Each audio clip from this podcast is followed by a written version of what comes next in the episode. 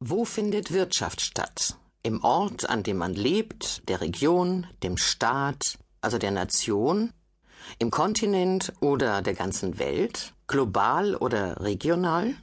Globalisierung etwa ist für viele ein Unwort, weil es falsch verstanden wird. Ist es ein Widerspruch, lokal stark zu sein und global richtig zu handeln? Das Gegenteil, so lernen wir von Wolf Lotter, ist richtig. Man muss nur ein paar heilige Kühe schlachten und nicht alles glauben, was Politiker und alte Wirtschaft erzählen. Dann steht man mit beiden Beinen fest in der Welt.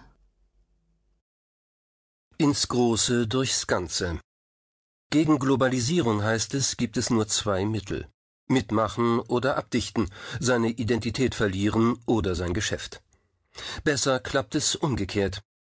Die Welt erschließt sich durch Unterschied und Wettbewerb auf kleinstem Raum, in der Region. Ein Text von Wolf Lotter. Römisch 1 Local Hero. Das Personal wusste Bescheid, Widerspruch war zwecklos. Wann immer Ivan David Herrstadt etwas benötigte, musste es aus Köln sein. Ob Anzüge, Krawatten, Brot oder Schaumwein, gekauft wurde im Auftrag des Bankiers und Gründers der ID Herrstadt KGaA, dem Inbegriff des deutschen Bankenwirtschaftswunders der 50er und 60er Jahre, lokal, regional, vor Ort. Vom Erfolg seiner Bankgeschäfte sollten auch die profitieren, mit denen der Banker, der in mehr als 50 regionalen Vereinen als Mitglied wie spendabler Gönner wirkte, lebte und groß geworden war. Herrstadt war ein deutsches Märchen und endete als deutsches Drama. Nach dem unvergleichlichen Aufstieg stürzte er über seine globalen Devisengeldgeschäfte, die er mit seinem Chefhändler und Stellvertreter Danny Dattel eingefädelt hatte, den der Alte stets seinen Goldjungen nannte. Mit 614 Millionen Euro Schulden ging die Herstadtbank unter und mit ihr 70.000 Kunden und 850 Mitarbeiter. Der Untergang des Ivan de Herstadt bestätigte scheinbar, was viele im Land bis heute glauben. Solange wir unter uns bleiben, ist alles gut. Doch kaum ist der Rest der Welt im Spiel, geht alles daneben. Warum? Wie kann es sein, dass das zweifellos Gute im Land mit der Welt so schwer zusammenkommt oder genauer gefragt, wie wird man weltfremd? Und was ist die Globalisierung?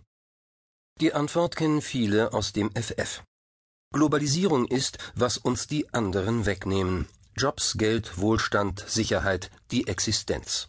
So hört man es oft. Es sind Debatten so flach wie die Landschaft Nordfrieslands, Ängste null Meter über Normalnull. Die Welt ist keine Scheibe, aber für manche sieht sie trotzdem so aus. Globalisierung bedeutet nicht mehr und nicht weniger, als dass Menschen und Kapital, Ideen und Güter, Märkte und Wohlstand nicht mehr hauptsächlich von Nationalstaaten kontrolliert und gesteuert werden, so wie das in Europa seit Jahrhunderten üblich war. Regierungen verlieren als Steuerinstrument der Entwicklung an Bedeutung. Internationale Organisationen und Kooperationen hingegen gewinnen an Einfluss.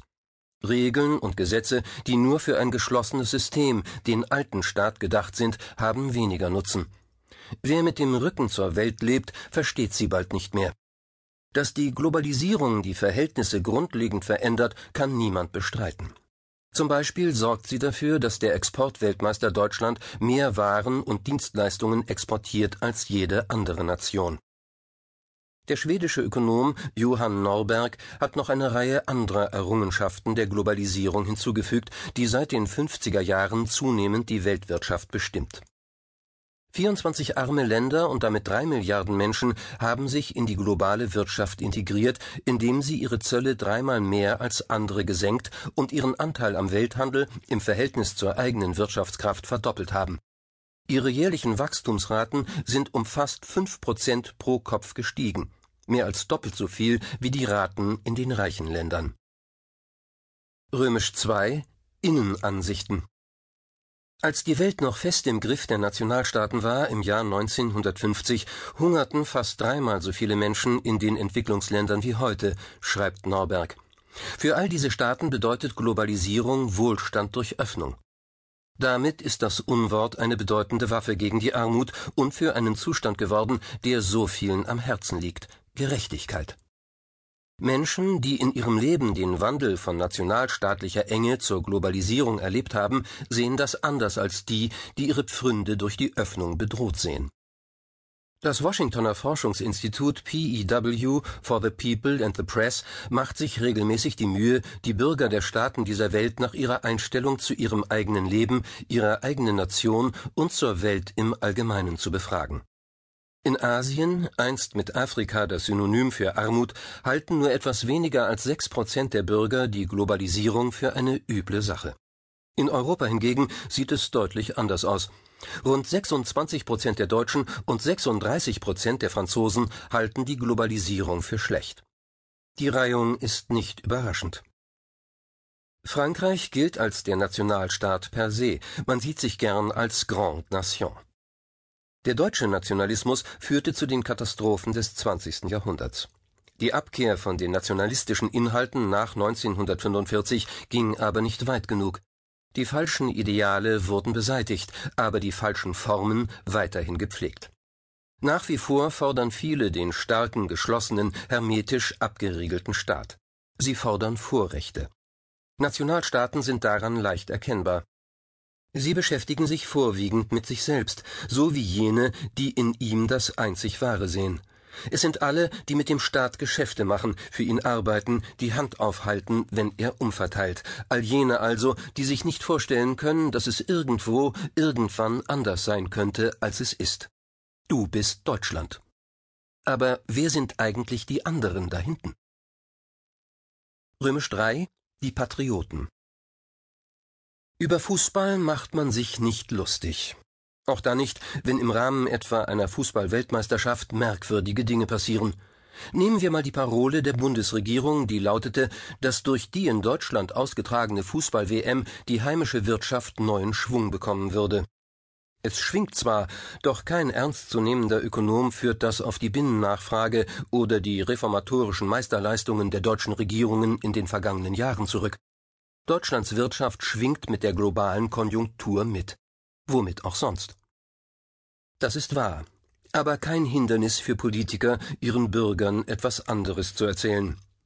Klarerweise, tönten SPD-Funktionäre, sei der Aufschwung dem segensreichen Wirken Gerhard Schröders zuzuschreiben. Quatsch, rief die CDU, natürlich sei die Kanzlerin dafür verantwortlich.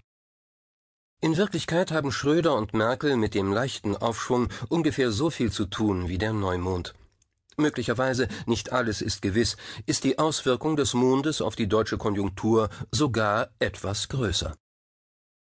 Mit Sicherheit zeigt das Beispiel aber, wem der geschlossene Staat nützt.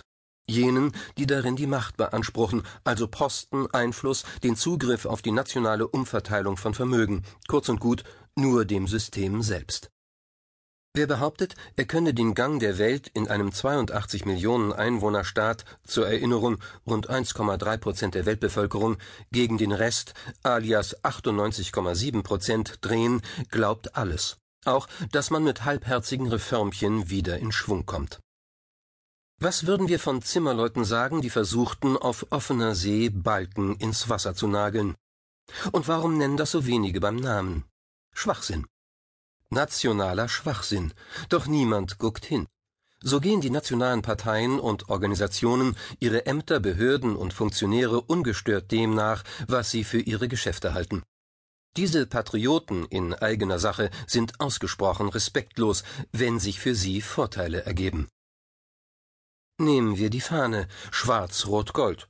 Wer die vor der Fußball-Weltmeisterschaft einfach so hisste, wurde vom Verfassungsschutz beobachtet, respektive engagiert. Nach der WM ist der Umgang mit Schwarz-Rot-Gold endlich normal, mehr als 60 Jahre nach Kriegsende. Das ist der Verdienst einer jungen Generation, die nicht aus verkappten Nationalisten besteht, sondern aus Realos. Der ungezwungene Umgang mit der Flagge ist ein Zeichen dafür, dass sich diese Generation von der in engen Grenzen verlaufenden Geschichte ihres Landes befreit hat. Schwarz-Rot-Gold stand immer für den besseren Teil der deutschen Geschichte, für Patriotismus. Und der